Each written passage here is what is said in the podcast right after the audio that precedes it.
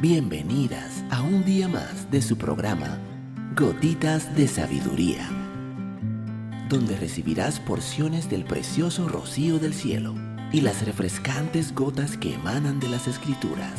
Gotitas de Sabiduría con Evilegna Rodríguez. Saludos, mi nombre es Evilegna Rodríguez.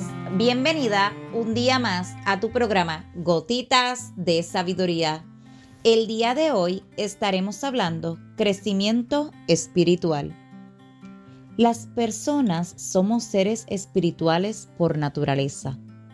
Tal y como Dios nos diseñó, estamos constituidas por cuatro partes.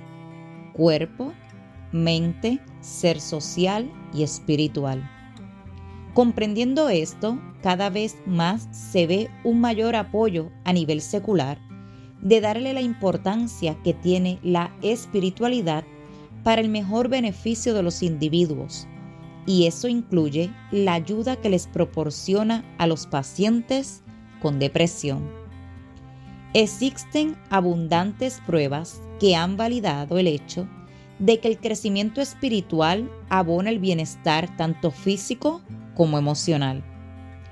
Cuando una persona tiene una relación con Dios y está conectada a una comunidad de fe, tiene mejores experiencias de vida y se aferra a la esperanza.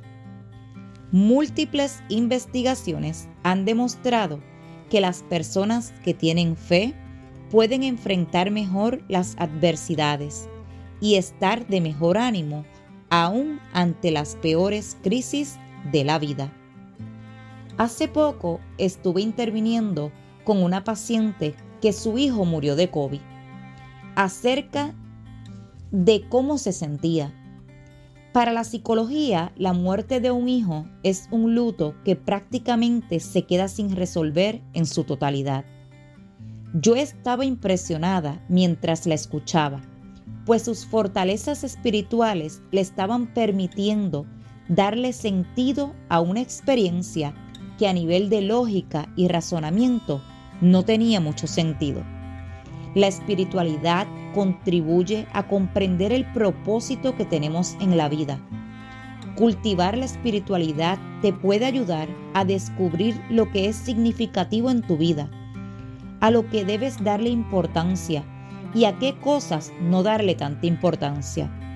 Nuestra relación con Dios provee los recursos de consuelo, fortaleza, paz y gozo, tan necesarios cuando sentimos que nuestra alma se siente más arrastrada que el vientre de una culebra.